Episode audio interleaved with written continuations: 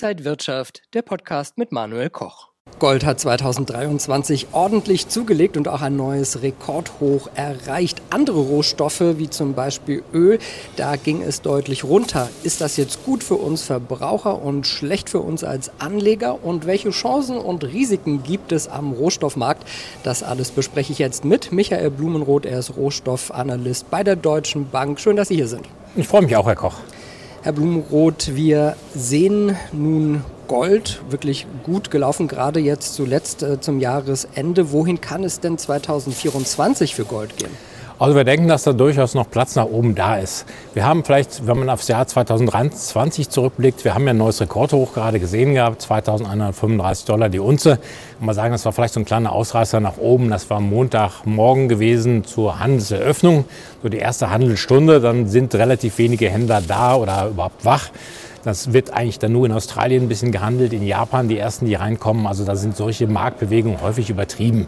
Deswegen kam der Goldpreis dann auch am gleichen Tag dann noch von den Hochs wieder 5% runter. Aber im Großen und Ganzen, wir haben sehr, sehr ähm, weite Strecken dieses Jahres über 2000 Dollar die Unze gehandelt, haben Gold jetzt lange ähm, durchs Jahr hindurch 10, 12 Prozent über dem Jahresanfangskurs gesehen. Und was ich beeindruckend finde, ist, wir haben immer noch ein relativ hohes Zinsniveau, ein Renditeniveau. Wir haben Zinsen, die wir lange Jahre nicht gesehen haben. Jetzt in den USA immer noch so Tagesgeld. Die Leitzinsen sind bei 5,25 bis 5,5 Prozent. Bedeutet auch, wenn man das Geld als Tagesgeld anlegt, ungefähr 5,5 Prozent ähm, Zinsen, die man darauf bekommt. Staatsanleihen haben immer noch relativ hohe Renditen, ähm, auch wenn sie jetzt dann etwas zurückgekommen sind, so im Laufe des Dezembers seit der letzten Sitzung der US-Notenbank, aber weit über dem Niveau, was wir die letzten zehn Jahre gesehen haben eigentlich eher schlecht für den Goldpreis. Hatten wir eigentlich fast jedes Mal darüber geredet, wollen das Publikum auch nicht langweilen, aber es ist immer noch der entscheidende Faktor, was bekomme ich für mein Geld als sichere Anlage, zum Beispiel für Staatsanleihen, wie viel Zinsen, Renditen bekomme ich da. Für Gold bekomme ich nichts an Zinsen und Renditen, also muss ich immer schauen, ähm, wie bewegen sich da die Zinsen und Renditen. Und 2023 Goldpreis über 2000 Dollar die Unze trotz des hohen Zins- und Renditeniveaus. Da wir davon ausgehen, dass 2024 die Notenbanken, ähm, auch die großen Notenbanken weltweit beginnen werden, bis auf die japanische, ähm, die Zinsen zu senken, bedeutet das, dass diese Konkurrenz auf der einen Seite Zinsen und Renditen für den Goldpreis weiter nachlassen könnte. Goldpreis könnte steigen. Wir haben, sind also so ungefähr ähm, 2250 Dollar, die uns könnten wir uns zum Jahresende vorstellen. Also da ist dann durchaus noch ein bisschen Platz nach oben. Das heißt, für Sie gehört Gold ins Depot mit rein? Ja, das gehört für mich eigentlich sowieso mit hinein. Man muss es da nicht übertreiben. Also ich würde keinem empfehlen, setz alles auf Gold. Ähm, Aktien sind da eigentlich schon über die Jahre hinweg ein zuverlässiger Renditebringer. Aber 5 bis 10 Prozent Gold würde ich auf alle Fälle jedem Anleger empfehlen, der halt ein hinreichend großes Portfolio oder Depot hat, der diversifizieren möchte. Weil man darf nicht vergessen, Gold gilt ja auch als der sichere Hafen. Sollten wir jetzt mal Rückschläge sehen in den Aktienmärkten, die sind ja jetzt dann zum Jahresende doch wieder sehr, sehr gut gelaufen.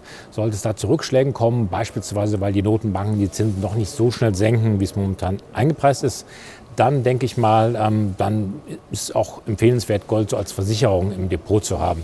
Wie halt so eine Haftpflichtversicherung. Ähm, man hofft drauf, ich brauche sie niemals, hoffentlich, aber wenn es schief geht, dann habe ich ein bisschen Gold da und vielleicht auch zum Schluss geopolitische Risiken bestehen ja weiterhin. Die werden uns leider auch im Jahr 2024 begleiten. Wir haben US-Wahlen auch, das könnte da turbulent werden. Also da empfehle ich doch Gold kleiner Anteil, 5 bis 10 Prozent Versicherungscharakter liegen lassen und schauen, was passiert. Und wer Gold kaufen will, dann eher physisch oder eher als ETF, ETC wie Xetra Gold zum Beispiel? Ich empfehle dann immer ETF, ETCs wie Xetra Gold. Das ist auch was, was ich jeden Monat mache als Sparplan. Das kann man auch machen. Ich würde es nicht empfehlen, wenn ich es nicht selbst machen würde. Also ich stehe auch dahinter und auch, wie gesagt, nur ein Teil des Portfolios natürlich auch ungefähr 10 Prozent. Bei mir, ich würde das ähm, ETF, ETC empfehlen, weil man kann zu relativ geringen Geld Briefspannen jeden Tag kaufen, verkaufen. Es liegt im Depot, man muss nichts lagern, man muss sich um nichts kümmern. Einmal gekauft, kann man es im Depot lassen, kann zukaufen, verkaufen. Für mich viel einfacher als der, äh, als der Erwerb oder der Verkauf von physischem Gold. Wie sieht es bei Silber und vielleicht noch anderen Edelmetallen für 2024 aus? Gibt es da Potenzial? Ja, Potenzial gibt es definitiv. Also gerade für Silber, weil Silber bewegt sich ja doch, das haben wir jetzt in den letzten Wochen gerade gesehen, häufig parallel zum Goldpreis. Also ist nicht unbedingt sinnvoll. Man sagt ja mal Silber der kleine Bruder des Goldes, also so ein bisschen hängen die dann doch zusammen, haken sich unter und bewegen sich gemeinsam rauf und runter. Aber ähm, Silber ist, hat auch so ein bisschen Industriemetallcharakter. Also da Silberpreis hängt auch immer davon ab, wie sich die Industrie entwickelt. Und deswegen hat Silber 2023 auch nicht so gut performt wie Gold, wenn man das im Vergleich betrachtet. Aber wir erwarten vielleicht 2024 Jahres, die erste Jahreshälfte könnte ein bisschen schwieriger werden. Da könnte es vielleicht eine kurze, kleine, milde Rezession geben in den USA. Wie in der Eurozone sind es wahrscheinlich schon jetzt im zweiten Halbjahr 23 in der Rezession. China ist auch so ein bisschen mau noch. Da, da ähm, bemühen sich die Regierungsstellen, die Konjunktur ein bisschen anzukurbeln.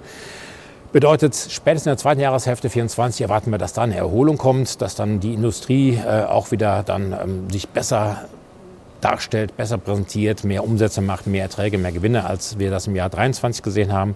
Das bedeutet auch, die Nachfrage nach Silber sollte steigen. Also wenn wir Edelmetalle gerade betrachten, würde ich sagen, Silber wäre auch, ähm, hat Potenzial 24, auch aufgrund der Verwendung in der Photovoltaik. Dazu braucht man momentan noch Silber oder das ist das billigste Metall, was man dafür nutzen kann. Ähm, Platin wahrscheinlich auch, das halte ich eher für ein bisschen unterbewertet momentan. Das wird jetzt gerade so Wasser, Wasserstoffindustrie, das wird weiterhin ähm, für die Elektrolyse und ähnliches gebraucht werden. Dann wird der Bedarf zunehmen. Im Palladium als Edelmetall sind wir eher noch ein bisschen skeptisch. Das hat sich ja schon von den Höchstständen ja, um 60, 70 Prozent verbilligt. Da sehen wir auch im Jahr 2024 eher wenig Potenzial. Öl hatte ja dann von den Jahreshöchstständen doch deutlich wieder abgegeben. Ist das gut für uns als Verbraucher und schlecht für Anleger? Ja, definitiv, so würde ich das sagen. Für uns Verbraucher ist es natürlich klasse, dass der Benzinpreis jetzt nicht mehr da die zwei vom Komma hat, sondern wieder ein bisschen zurückgekommen ist. Natürlich auch als, aus Heizinteresse und gesamte Wirtschaft ähm, basiert ja noch teilweise auf Öl. Ob wir jetzt, wir zahlen ja auch Transportkosten, wo der Benzinpreis ja auch eine Rolle spielt. Also für Verbraucher ist es klasse. Erdgaspreise übrigens auch. Die sind jetzt auf den tiefsten Stand seit September gefallen. Ähm, gerade auch die Einjahreskontrakte sind fast wieder auf den Stand zurückgekehrt von vor Beginn des Russland-Ukraine-Krieges. Also da haben wir auch eine Erleichterung für uns Verbraucher. Ähm, für Anleger ist es eher dann so ein schwieriges ähm, Thema, weil ähm, ich das, ich kann es gut verstehen aus der Handelszeit früher. Psychologisch ist es einfacher, eine, eine Kaufposition zu haben, eine Long-Position, weil ich kann nach oben in unbegrenzt Raum. Nach unten hin sollte bei Null spätestens Schluss sein. Also ich kann nicht weiß vor, was ich höchstens verlieren kann. Nach oben hin kann ich alles gewinnen. Öl ist vielleicht ein schlechtes Beispiel. Da haben wir mal negative Kurse gesehen. Das war 2020 während der Covid-Krise. Aber normalerweise das hat sich auch schnell wieder gefangen. Deswegen, da Anleger meistens auf die Long-Seite spekulieren, war es, oder auf die Long-Seite setzen, nicht spekulieren, war es dieses Jahr eher vielleicht ein schwieriges Jahr für Anleger. Da sehen wir aber auch ähm, Potenzial, was dazwischen gerätscht hat, war, die US-Produktion ist jetzt auf Rekordniveau, was Öl anbelangt. Die US exportiert auch so viel Öl wie niemals zuvor. Ähm, diese ähm, Produktionskürzungen der OPEC-Plus-Länder sind mehr oder weniger verpufft. Aber wenn die Industrie, wie eben gesagt, 24 anzieht im zweiten Halbjahr, dann wird auch wieder mehr Öl nachgefragt werden. Und da gehen wir davon aus, dass wir steigende Ölpreise sehen. In der zweiten Jahreshälfte, zumindest 24, wäre dann wiederum schlecht für uns Verbraucher, aber wahrscheinlich besser für die Anleger. Wo sehen Sie denn 2024 am Rohstoffmarkt vielleicht die größten Chancen sonst noch? Ja, wie gesagt, Gold ist eigentlich unser Top-Pick. Was wir auch ähm, sehr wohlwollend betrachten, sind eigentlich die Kupferpreise, weil Kupfer hatten wir auch häufiger schon in unseren Interviews gehabt für die Energiewende, ein Metall, was momentan noch unverzichtbar ist. Ähm, da lastet dies ja auch ähm, so ein bisschen die industrielle Schwäche, auch die Schwäche in China auf den, auf den Kupfernotierungen. Es ging mal rauf, mal runter. Ähm, zuletzt ging es eher wieder ein bisschen rauf, weil da der Optimismus wächst, auch weil die Zinsen runterkommen. Das bedeutet, dass die Kredite wieder angekurbelt werden können, dass dann auch wieder neue Produktionen ähm, oder das neue, neue ähm, dass die Industrieproduktion durch Kreditaufnahmen und stärkere Produktion wieder angekurbelt werden kann. Also Kupfer und die anderen Industriemetalle, ähm, Aluminium zum Beispiel, könnten nächstes Jahr auch Chancen haben. Also wir sehen eigentlich im Rohstoffbereich, was die meisten Metalle, vielleicht Palladium nicht, vielleicht Nickel auch nicht, aber die meisten Metalle könnten im nächsten Jahr durchaus Chancen aufweisen. Und dann umgekehrt, wo lauern 2024 vielleicht die größten Risiken? Wo sollte man aufpassen?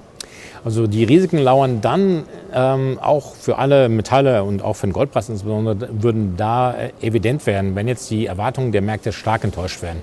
Die Märkte haben jetzt eingepreist ungefähr sechs Zinssenkungen der US-Notenbank im nächsten Jahr, auch fünf bis sechs Zinssenkungen der EZB. Schon recht, unserer Ansicht nach recht sportlich. Äh, die müssten dann auch schon im Frühjahr beginnen, wahrscheinlich so März, April rum. Ähm, wenn die Märkte recht behalten würden. Wenn jetzt aber die Inflationsrate, was wir vermuten, am Jahresanfang noch mal einen kleinen Schub nach oben bekommt, im Jahresanfang werden die Preise angepasst, da steigen viele Preise. Ob es nun die Bahn ist, die hat jetzt schon erhöht, die Zeitungen erhöhen ihre Abopreise. Jahresanfang. Die meisten ähm, Firmen, die jährliche Preise haben, starten halt am Jahresanfang. Da sehen wir wahrscheinlich noch mal einen kleinen Inflationsschub nach oben. Und wenn das die Notenbank daran hindert, ähm, relativ zeitnah in den Zinssenkungszyklus einzusteigen, könnte es erstmal ähm, die Metalle drücken. Und wenn die Inflation aus irgendeinem Grund tatsächlich im nächsten Jahr doch wieder eher ein bisschen ansteigen sollte und nicht so Richtung 2% zurückgeht, dann haben wir bei allen Rohstoffen mehr oder weniger ein Problem wahrscheinlich. Und deswegen, da ist natürlich das Risiko ist da, das muss man den Anlegern auch klar machen. Rohstoffmärkte vielleicht noch zum Schluss sind auch Märkte, die häufig sehr volatile Tagesschwankungen haben. Ölpreise gehen gerne mal 5% rauf, 3% wieder runter und umgekehrt. Auch in Gold, ähm, wie eben schon gesagt, rekordhoch, am gleichen Tag 5% wieder runter. Es ist nicht so, dass man da ähm, jetzt ähm, da unbedingt jede Sekunde drauf gucken muss. Wenn eine langfristige, wir empfehlen das eher so mittellangfristige Positionen damit aufzubauen, ähm, dann kann man wahrscheinlich auch ruhig schlafen. Ansonsten das Nervenkostüm für Anleger in Rohstoffen muss schon so ein bisschen robuster sein als vielleicht bei Aktien. Also wir legen uns für 2024 ein gutes Nervenkostüm zu und werden auch hier wieder im Rohstofftalk, liebe Zuschauer, für Sie die Märkte analysieren. Dankeschön an Michael Blumenroth, Rohstoffanalyst der Deutschen Bank. Kommen Sie gut ins neue Jahr hinein und Sie natürlich auch, liebe Zuschauer, alles Gute und wir sind dann 2024 mit dem Rohstofftalk wieder für Sie da. Bis dahin alles Gute. Und wenn euch diese Sendung gefallen hat, dann abonniert gerne den Podcast von Inside Wirtschaft und gebt uns ein Like.